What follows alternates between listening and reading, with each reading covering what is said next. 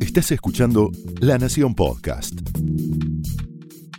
A continuación, el análisis político de Carlos Pañi en Odisea Argentina. Bienvenidos a Odisea. En las elecciones de 2021, las primarias y las generales, se batió el récord de abstención en la historia electoral de la democracia restaurada en 1983. Hubo más abstención que en 2001, más abstención que en 2001. Las segundas elecciones en ese ranking de rechazo a participar, de reticencia de la gente ante el fenómeno político, fueron las generales del 2021. Hoy uno de los problemas que tienen los encuestadores cuando tienen que indagar a la opinión pública es que muchísima gente no contesta la pregunta, no atiende el teléfono, no quiere hablar del tema, no admite involucrarse. Es un problema para hacer la encuesta. Es un rechazo parecido que hace juego con el del comportamiento electoral. Cristina Kirchner dijo hace un par de semanas, el objetivo es entrar al balotaje. Hoy tenemos un invitado que conoce como nadie la maquinaria del peronismo y del kirchnerismo, que es Julio Devido. Le vamos a preguntar por esta idea. Porque si Cristina Kirchner está diciendo el objetivo es entrar al balotaje, está diciendo algo probablemente inconcebible que es que el peronismo podría no entrar al balotaje, salir tercero. Y Gerardo Morales dijo ayer, está registrado en los diarios de hoy, Juntos por el Cambio viene cayendo en picada. Es decir, frente a una corriente de rechazo, que es la que se manifestó en los niveles de abstención de hace dos años, y se manifiesta en esa reticencia, en esa retracción del público ante los encuestadores, las dos fuerzas políticas más importantes de la Argentina están enredadas en sus propias polémicas y probablemente en la exhibición de esas polémicas incentiven, refuercen la tendencia al desapego, a quitarle el cuerpo a la política que se manifiesta en esos niveles de abstención. O alimentan el discurso antipolítico de candidatos como Javier Milei. Es natural que la política entre en conflicto, que la política sea conflictiva cuando se están decidiendo candidaturas. No es natural, es saludable pero claro, es natural y es saludable si esos conflictos pueden ser traducidos en términos de intereses generales, de valores, de objetivos a los que pueden ser convocados los ciudadanos detrás de esas peleas. El problema es cuando entre esas peleas y la sociedad a la que la política pretende representar, existe una ruptura, existe un blindex que impide la conexión. Y la democracia, con sus rituales, entre los cuales está como, uno fundamental la vida de los partidos, las internas partidarias, empieza a debilitarse. Es obvio por qué estoy diciendo todo esto, porque en el día de hoy aparece una crisis en Juntos por el Cambio. Esa crisis aparece por una iniciativa de Horacio Rodríguez Larreta. Estuvo recién acá en La Nación Más, se acaba de ir en una larga conversación con todo el equipo de Luis Majul. ¿Qué es lo que hay detrás del pensamiento de Larreta? La idea de una nueva transversalidad la idea de armar una nueva configuración, un nuevo sujeto político, que es distinto del Juntos por el Cambio o del Cambiemos que conocimos hasta ahora. Y para eso él pretende incorporar a un sector del peronismo que está encarnado en la figura de Juan Schiaretti, pero que tiene además a otras figuras, entre los cuales están Diego Bocio, Florencio Randazzo. Se separa de ese grupo explícitamente Juan Manuel Urtubey. Para entender esta idea se podría recurrir a cosas que ha venido diciendo la reta en los últimos años, o si uno quisiera ponerlo en otra perspectiva, desde una visión independiente, se podría releer un texto publicado por Juan Carlos Torre en La Nación en el mes de febrero, el 5 de febrero. Se llama Meditaciones en las Vísperas y habla justamente de esta idea de armar una nueva transversalidad que termine la era de la polarización que dominó la Argentina durante muchos años. Probablemente va a ser interesante hablarlo con debido esto a partir del conflicto con el campo, año 2008.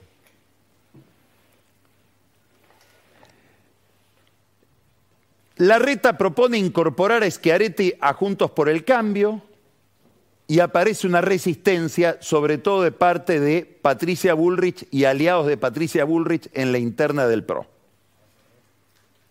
Bullrich se niega, Macri, que es un aliado de Bullrich, también se niega, otros protagonistas de la vida interna de Juntos por el Cambio, como por ejemplo Ricardo López Murphy, también se niega.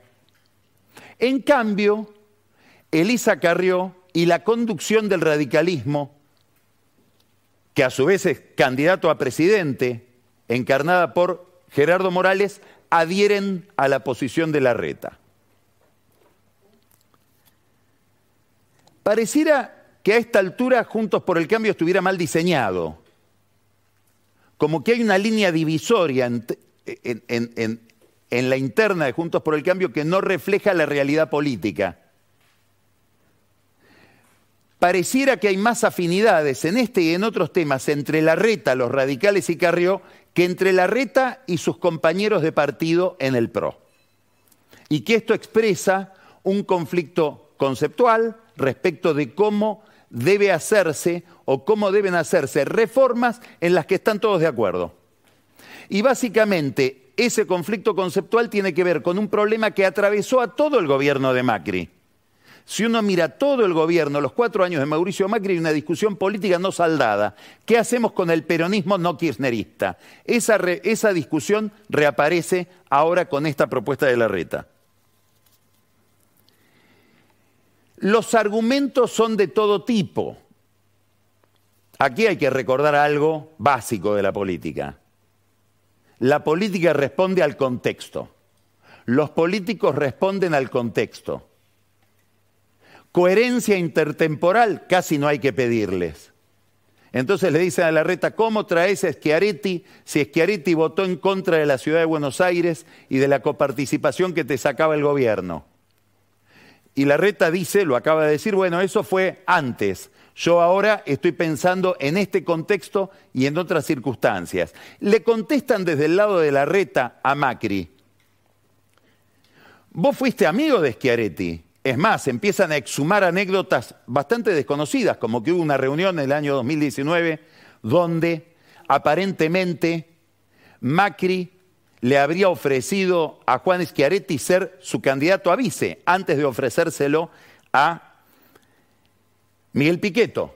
Esa reunión se habría realizado en la casa de un empresario amigo de Macri. Cambió el contexto, cambió la lógica del poder, no hay que pedir razones sobre lo que pasó en el pasado. Lo explicó el otro día Cristina Kirchner, dice, los agravios, por decirlo de otra manera, las posiciones en política vencen a los seis meses. Aquí hay otro problema. No es el problema de si Schiaretti sí o Schiaretti no, sino el procedimiento para introducir esta cuestión, que los rivales de la reta lo ven como una imposición, algo parecido a lo que pasó con el sistema electoral adoptado para la interna de la ciudad de Buenos Aires, iban a ser listas integradas con las listas nacionales o las listas solo locales, se terminó eh, imponiendo esta segunda posición con resistencia de también los, los socios del PRO de Larreta, como si estuviera cifrándose en estas polémicas la discusión política, la disputa de poder entre Larreta y Bullrich. Y eso sucede, es así. Ahora, esto plantea la incorporación de Schiaretti dos problemas. El primero, ¿será verdad lo que piensa Bullrich? ¿Será verdad que a ella no le sirve que entre Schiaretti a Juntos por el Cambio? ¿O la reta se equivoca respecto de sus propios intereses? ¿Qué quiero decir? Si Schiaretti entrara en Juntos por el Cambio como candidato a presidente, ¿a quién le quita votos? ¿Le quita votos a Bullrich o le quita votos a esa amplia franja que pretende conquistar la reta de peronistas desencantados que ahora tendrían a un peronista más nítido que lo que puede ser la reta como candidato del PRO? ¿Entiende bien la reta sus propios intereses? Es un signo de interrogación. El segundo problema, que es el que desata buena parte de la agresividad que tiene toda esta cuestión, es qué hacer con Córdoba. Porque Córdoba tiene elecciones inmediatamente después que se inscriban las listas el 25 de junio, tiene elecciones de gobernador, Juntos por el Cambio lleva a Luis Juez como candidato y toda la prédica de juez es obviamente contra los años de gobierno de Schiaretti. Y ahora desde el Partido Nacional, desde Juntos por el Cambio, le dicen a los cordobeses, a quienes juez trata de conquistar hablando mal de Schiaretti, para nosotros Schiaretti es una figura aceptable. ¿Cómo le explican a juez esto? Bueno, no hay forma de explicárselo. Por eso hoy estalló una reunión de Juntos por el Cambio, que se realizó a primera hora de la tarde. Fue una reunión frustrada. Es importante todo el ritual que viene ahora, ¿por qué? Porque para incorporar a un nuevo partido según la reglamentación que se dieron los mismos dirigentes de Juntos por el Cambio, tiene que haber unanimidad. Y tiene que haber, por lo tanto, unanimidad dentro del PRO.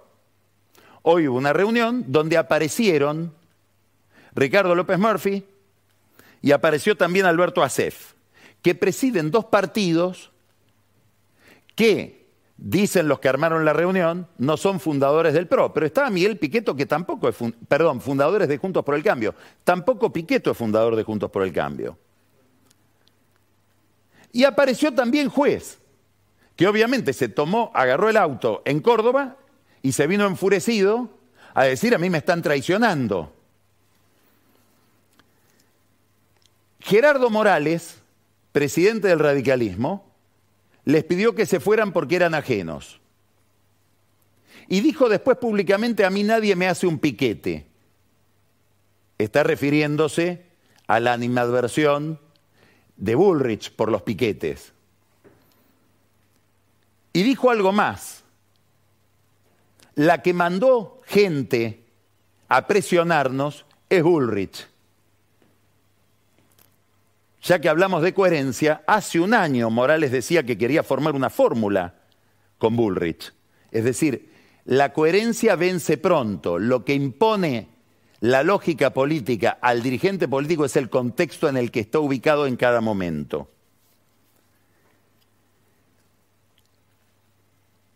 ¿Qué intereses hay en esta jugada? Ya hablamos de la idea de la reta, de decir, bueno, yo quiero estar en el centro, hacer una jugada importante y para eso, algo que a lo mejor tenía pensado para más adelante, lo hago ahora, sin consultar a nadie, para desequilibrar una interna que está muy pareja electoralmente entre él y Bullrich. Yo quería, y decía, y vengo diciendo que quería un acuerdo con un sector del peronismo en el cual está Schiaretti, en el cual puede estar Bocio, en el cual puede estar Randazzo. Lo, lo hago ahora, lo adelanto, aún pagando un costo, ¿Qué es el costo de esta polémica.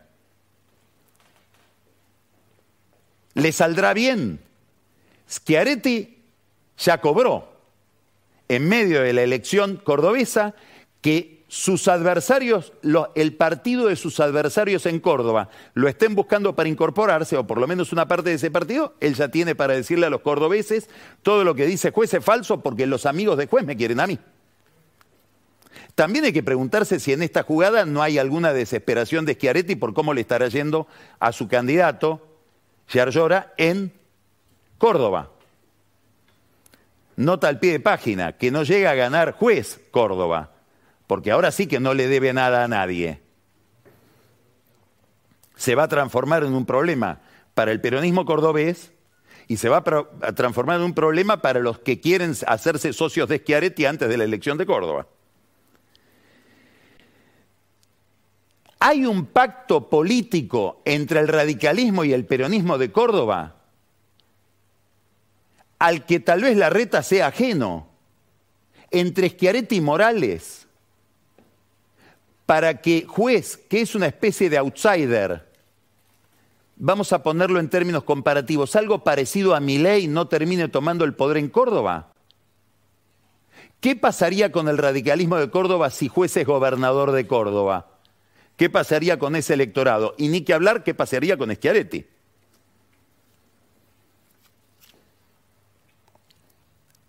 Vuelvo a la pregunta anterior si Schiaretti es candidato a presidente, ¿le saca votos a Bullrich o le saca votos a Larreta? Si le saca votos a Larreta, ¿por qué Larreta lo trae? Porque probablemente no cree que sea candidato a presidente. Porque probablemente le haya dado algún otro lugar en su tablero. Candidato a vice, raro, porque el que quiere ser en realidad candidato a vice de Larreta es Morales, y por eso esta asociación. Candidato a jefe de gabinete, signos de interrogación. La gente de la reta dice, para, da un argumento bastante contundente. Schiaretti no puede ser candidato a presidente y solo hace esto para estar bien en Córdoba, porque para ser candidato a presidente en una interna, escuche esto, se necesitan por lo menos 15 millones de dólares. Son cifras. El gran problema es si se pueden conectar estas discusiones, estas peleas entre políticos, en un momento en que la política parece no tener tanto encanto con los intereses de gente que en las encuestas cualitativas, cuando le dicen ustedes cómo están, empiezan a llorar porque las prestaciones del Estado, porque las prestaciones de los gobiernos, porque las prestaciones de la política son calamitosas. Es decir, se corre el riesgo de que el comensal del restaurante acceda a la cocina, que es lo que estamos viendo, y en la cocina no haya toda la prolijidad que uno espera. Ese es el riesgo de este tipo de discusiones cuando no logran atarse a valores. Cuando uno ve que primero se toma la decisión y después se inventan los argumentos, que es algo muy frecuente hoy en la escena política. ¿Por qué es importante? Porque a veces en estas enemistades, en estas discusiones, cuando primero se actúa y después se piensa, se desatan dinámicas que terminan decantando en formatos, en situaciones que no eran las que pretendían los actores que desataron esas dinámicas. ¿De qué estoy hablando? Y si todo se rompe, todos dicen nadie quiere romper, pero a veces las cosas se rompen. Si uno mira la política española, si uno mira la política chilena, si uno mira la política peruana, si uno mira la política ecuatoriana, lo que hay es fragmentación. Nadie quería romper, pero donde había dos ahora hay cuatro, en Chile, en España. ¿Cómo se produjo? Y nadie sabe. Yo no lo quería hacer, pero se rompió. En el mundo de Bullrich, dicen, la reta está, haciendo todo esto para poder irse del PRO con los radicales Carrió y un sector del peronismo. En el mundo de la reta dicen la intransigencia de Bullrich es porque quiere romper e irse con Macri junto con Milei. Ellos imaginan que puede haber ruptura. Nota al pie de página. ¿Se imaginan tanto? ¿Hablarán entre ellos? ¿O cada uno está teniendo una hipótesis equivocada respecto del comportamiento del otro?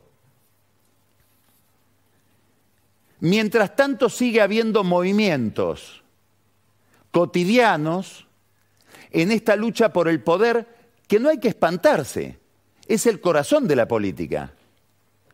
Por ejemplo, la versión más novedosa de las últimas horas es que Patricia Bullrich le habría ofrecido ser candidato a vicepresidente en su fórmula a Facundo Manes. Y que ese Facundo Manes, que no decidió, llegara a decir que no, está pensando Bullrich en Maximiliano Abad, el presidente de la Unión Cívica Radical de la provincia de Buenos Aires. Problema ahí, porque Abad es socio de Santilli, en el fondo es socio de la Reta. ¿Cómo haría Abad para llegar hasta Bullrich pasándole por encima a Santilli, que es su candidato hasta ahora a gobernador? Empiezan a enredarse todos estos problemas. ¿Encontrarán un método? Esta es la pregunta. ¿Para zanjar diferencias? Otra pregunta ligada a esta. ¿Hay alguien cuidando el conjunto en Juntos por el Cambio? ¿O es una guerra de facciones donde lo faccioso domina lo general? No hay que preguntarse solamente por Juntos por el Cambio. Miremos al gobierno, miremos al oficialismo, y está en una situación bastante parecida, si no peor sobre todo porque son gobierno. Va a ser interesante escucharlo a debido sobre estos temas.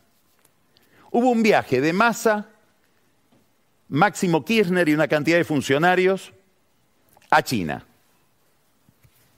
Lo más importante del viaje de Máximo Kirchner y Massa a China es un llamado que le habría hecho Máximo Kirchner a Axel Kisilov, que no tiene nada que ver con China, el llamado, ni Kisilov, ni Máximo Kirchner en esto. Para reprenderlo o para reprocharle que en una entrevista haya dicho que la, la fórmula de la provincia de Buenos Aires ya está definida.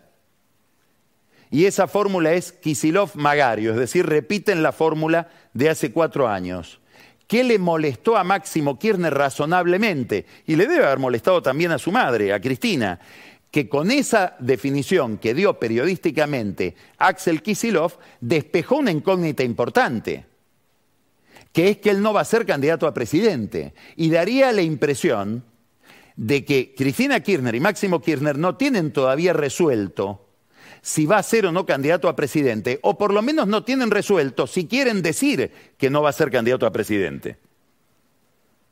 Se nota que la voz de Máximo Kirchner tiene gravitación en Kisilov porque al otro día Kisilov salió a aclarar que nada está definido.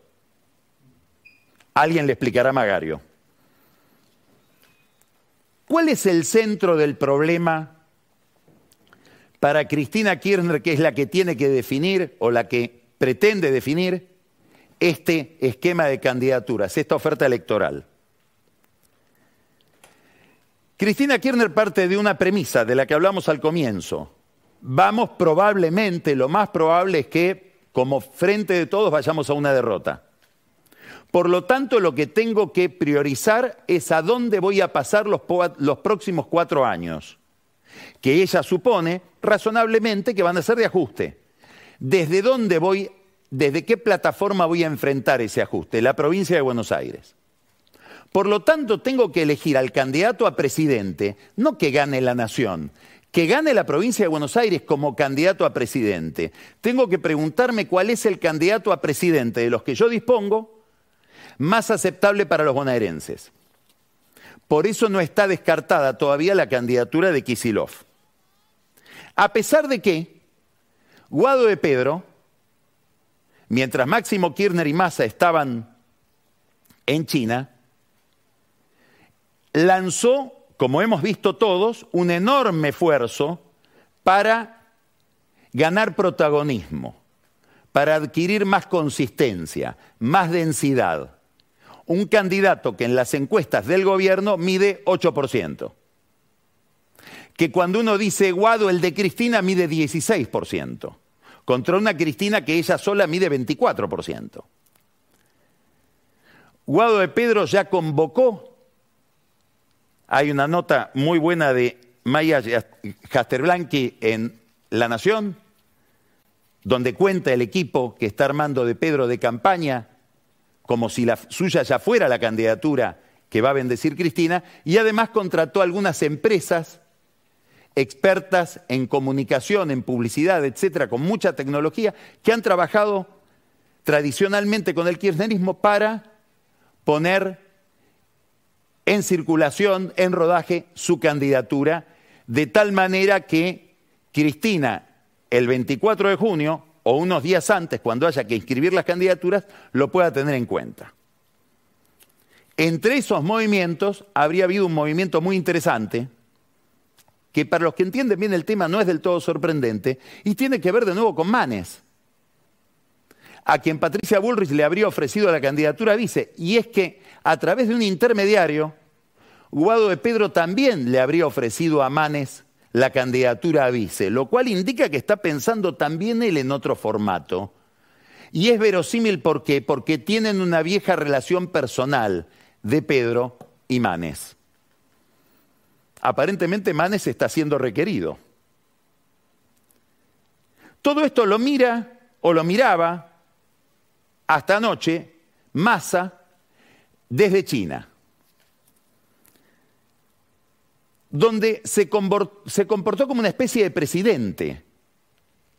Tiene mucho que agradecerle a Alberto Fernández a Massa, porque en su hiperactivismo, en su negación de las enormes dificultades con las que le toca operar, en su negación de que está al borde del abismo a punto de caerse todo el tiempo, le pone un tono al gobierno que disimula la depresión que es el gobierno, el vacío de poder que hay en la presidencia y hasta genera una expectativa que hace que uno dude, pero entonces no están tan mal. Claro, después uno empieza a mirar los números y se da cuenta que están muy mal. En esta tarea de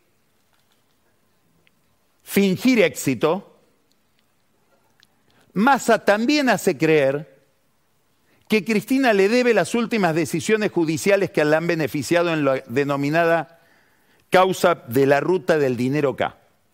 La más importante es la decisión del fiscal Guillermo Marijuán de pedir su sobreseimiento, como además otros querellantes como la UIF o la, la, AFIP no denunciaron o no siguieron con la querella, el juez Casanelo tuvo que decir, bueno, si nadie, si todos me dicen que es inocente o que no hay que, voy, voy a sobreseerla yo también que esta es la novedad de las últimas horas.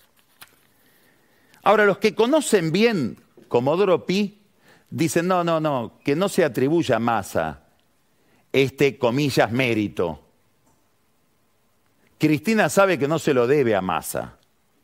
¿Y a quién se lo deberá? Esa teoría de los que conocen bien la trama interna de tribunales dicen hay que mirar a Carlos Beraldi, el abogado de Cristina. ¿Por qué? Porque Veraldi fue uno de los que introdujo hace muchísimos años a Marijuana en el mundo de los tribunales como colaborador y después como fiscal? Bueno, puede ser, eso genera corrientes de afecto, de simpatía, un vínculo. Pero dicen, no, no, Veraldi en otra calidad, no de antiguo padrino de Marijuán, en la calidad de abogado de Cristóbal López, en la causa de Oil Combustibles, donde el fiscal es Marijuán y la abogada es Servini de Cubría. Y parece que ahí Marijuán trabó una relación muy amigable con Cristóbal López, que estaría detrás de estas decisiones que el fiscal toma a favor de Cristina, muy similares a las que tomó a favor de Cristóbal López en esa investigación, donde Marijuán, se, se convirtió o empezó a aparecer como una especie de verdugo implacable del macrismo, del mismo modo que cuando andaba con las excavadoras por la Patagonia era un eh, verdugo implacable del kirchnerismo. Acá hay otro problema. A los fiscales y a los jueces sí hay que pedirle cierta coherencia. Pero ellos también parecen comportarse como políticos, cambia el contexto y cambia la idea. Cristina Kirchner está esperando los resultados de Tucumán creen que Tucumán va a haber una elección extraordinaria, faltan pocos días, son dos domingos, y que a partir de ese triunfo ella va a tener un clima más favorable para anunciar su oferta. Las elecciones en Tucumán son el domingo que viene. Ahora bien, en Tucumán hay un problema que está afectando la elección y es el cambio de fechas. La elección iba a ser en mayo y ahora se corrió a junio por decisión de la justicia y tuvo que renunciar a la candidatura a vicegobernador Juan Mansur por una decisión de la Corte Suprema. ¿Por qué el cambio de fechas es tan importante? Escuche. Porque Jaldo y Mansur, esto cuentan en Tucumán, ya habían repartido toda la plata que había para la elección. Escuché una risa. Y ahora los punteros y la gran maquinaria que tiene el peronismo en Tucumán, que tiene que trabajar por sus candidaturas, le dicen, escúchame, eh, Jaldo, gobernador, Mansur, ya nos gastamos la plata. No fuimos tan previsores. Es un bien perecedero. Ahora queremos de nuevo. Bueno, ¿cómo juntar semejante cantidad de plata? Hasta para Mansur es un problema. Y en Tucumán dicen que en la semana en que hay elecciones se acaban los pesos de tanta plata que hay que repartir. Así que que no se le ocurra a Rosati, a Rosenkrantz, a Maqueda volver a cambiar la fecha, porque pueden hacerlo, está en discusión la fecha. Porque los pondrían de nuevo en otro gasto con ese bien perecedero que es la plata de campaña. Hay un termómetro mucho más importante para que decida Cristina cuál es su capacidad electoral y son las reservas del Banco Central. El viaje a China fue un viaje mediocre, fue un viaje sin grandes novedades. Tenían que traer una novedad de vuelta y no la consiguieron, que es que el Banco de Desarrollo de los BRICS, de los países que integran el Club de los BRICS, que son Brasil, Rusia, India, China y Sudáfrica, avale y financie a empresas brasileñas para que exporten bienes a la Argentina sin consumir dólares del Banco Central para pagar lo que serían importaciones argentinas. Le dijeron, mira, eso lo vamos a tratar, Sergio, en agosto y probablemente antes tengas que entrar al banco y para entrar al banco tenés que ser BRIC. Digamos, lo mandaron a un trámite larguísimo, en agosto ya está todo jugado. O sea, eso fracasó. Más allá de que Dilma Rousseff, gran amiga, es la presidenta de ese banco. Casi que le dijo lo mismo que le dijo Lula a Alberto Fernández en Brasilia. Hay cariño pero no plata. El swap de reservas por el cual se pueden usar, usar yuanes en las operaciones de comercio exterior fue ampliado, no el monto, el monto sigue siendo el mismo, 19 mil millones de dólares. Pueden usar un poquito más de esos 19 mil millones de dólares. Pero eso no significa nada. ¿Por qué? Porque no agrega reservas. En todo caso, permite morigerar un poquito la recesión que implica importar menos, porque no tenemos dólares. Pero es como si yo tuviera un bote en el que estoy navegando con un agujero por el cual me voy hundiendo y bueno, voy sacando con el balde, pero me sigo hundiendo, no resolví el problema. Las reservas del Banco Central se siguen yendo porque el problema cuál es? La brecha. La relación disparatada que hay entre el dólar paralelo y el dólar oficial que hace que los importadores adelanten importaciones y que sobre todo que los exportadores no ofrezcan dólares. Y este, que es el problema central de masa, no, no se resuelve porque en vez de dólares usemos yuanes. Massa, en un intento por, por, mostrar un éxito, dice, bueno, ya dos grandes importadores, a ellos les ofende que se diga que son importadores, Rubén Cherniakowski, Newsan, y Nicolás Caputo, Mirgor, es decir, los dueños del gran negocio que es Tierra del Fuego, aceptan importar lo que importan desde China, desarmado para después armarlo en Tierra del Fuego, en yuanes y no en dólares. Es una noticia que uno se emociona hasta que la entiende. No, lo que están diciendo es, les damos los yuanes primeros a ellos, porque dólares no hay. No hay un mérito de esos dos empresarios. En realidad hay un privilegio. Lo que nos están comunicando es, de los yuanes disponibles, los primeros se los van a llevar ellos dos. ¿Por qué? Porque financian campañas electorales, seguramente. Hablando de Caputo, ¿de qué habrán hablado Mauricio Macri con su viejo amigo Nicolás Caputo el martes pasado en Happening, de la Costanera. Perdón, de Aeroparque. Sí, de la Costanera. ¿Por qué es importante la pregunta? Porque había tensiones entre ellos, pero más importante todavía porque Caputo es uno de los grandes engranajes del mecanismo de recaudación y financiamiento de la campaña de la reta. No vaya a ser que la reta se quede sin plata.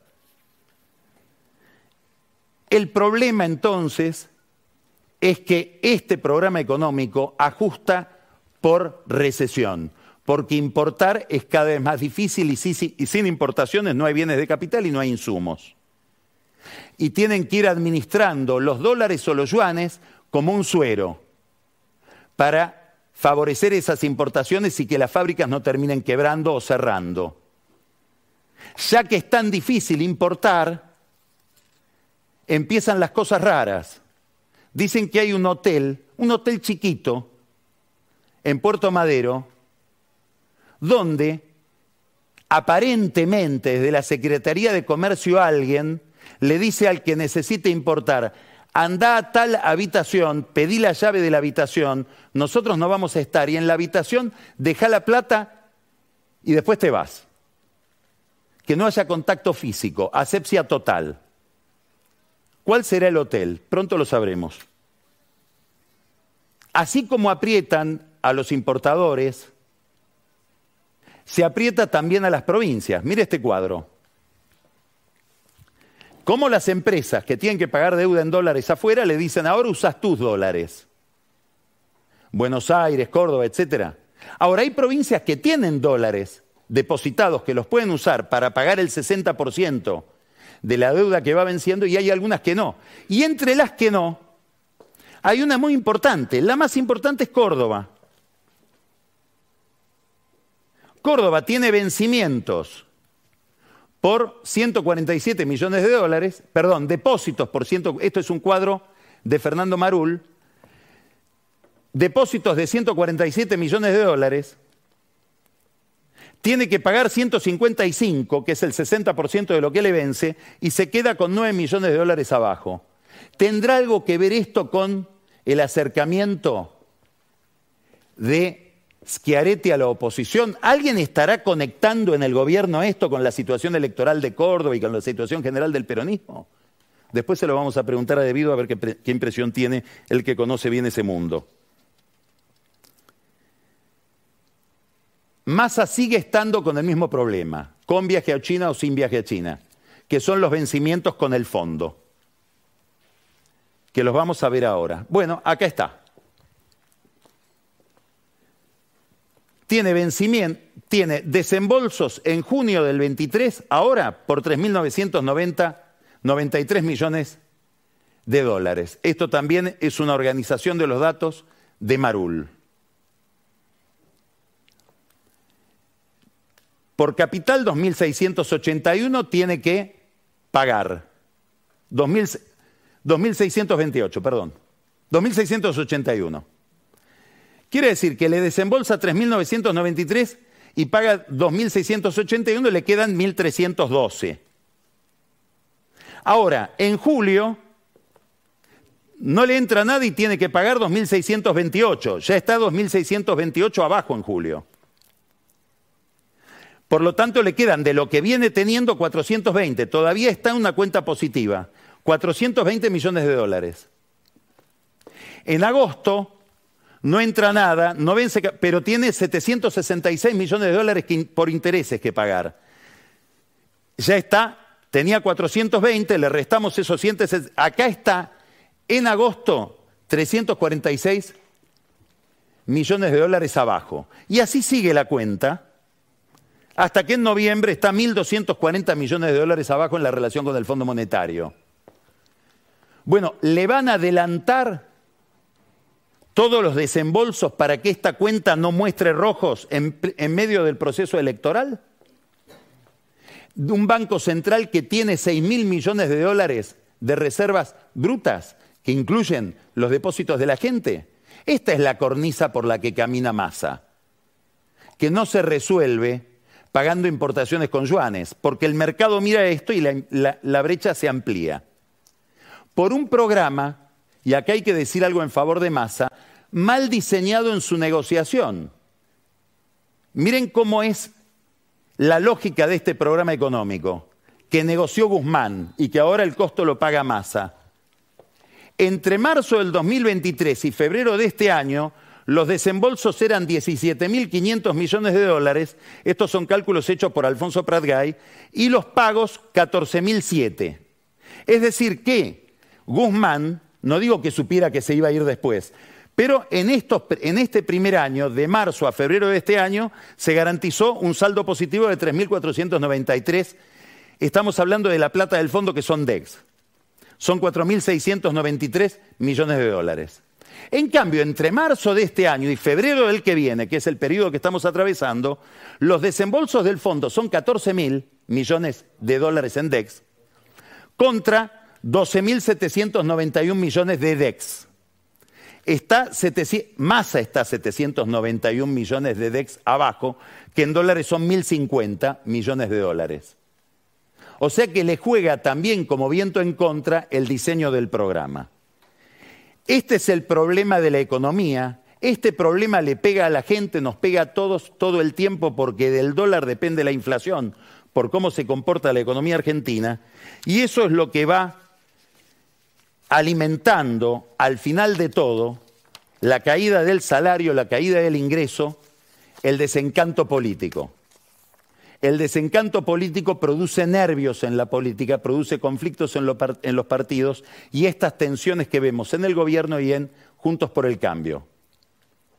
En este punto hay que recordar algo. Hay un artículo excelente que publicaron dos politólogos, Rodrigo Barrenechea y Alberto Vergara, sobre Perú, pero más que Perú, donde sostienen lo siguiente, las democracias pueden debilitarse por autoritarismo concentración del poder. Es lo que pasó en muchas democracias latinoamericanas en la década pasada. Pero también se pueden debilitar por fragmentación. Donde la política empieza a fragmentarse, la representación parlamentaria empieza a fragmentarse y para mover una piedra ya no hay la fuerza, el músculo que se necesita. O para hacer reformas no hay la masa crítica que la política requiere. Eso también mata a la democracia. Por eso hay que mirar no si hay internas o no en los partidos políticos. Es deseable que las haya y que haya argumentos y discusiones. El tema es la calidad de esas internas, el nivel de lucha facciosa, si no terminan pulverizando lo que hace pocos meses parecía tan consistente. Esto fue el análisis político de Carlos Pañi en Odisea Argentina, un podcast exclusivo de la Nación. Escucha todos los programas de La Nación Podcast en www.lanacion.com.ar. Suscríbete para no perderte ningún episodio. Estamos en Spotify, Apple Podcast, Google Podcast y en tu reproductor de podcast favorito. Seguí escuchando La Nación Podcast.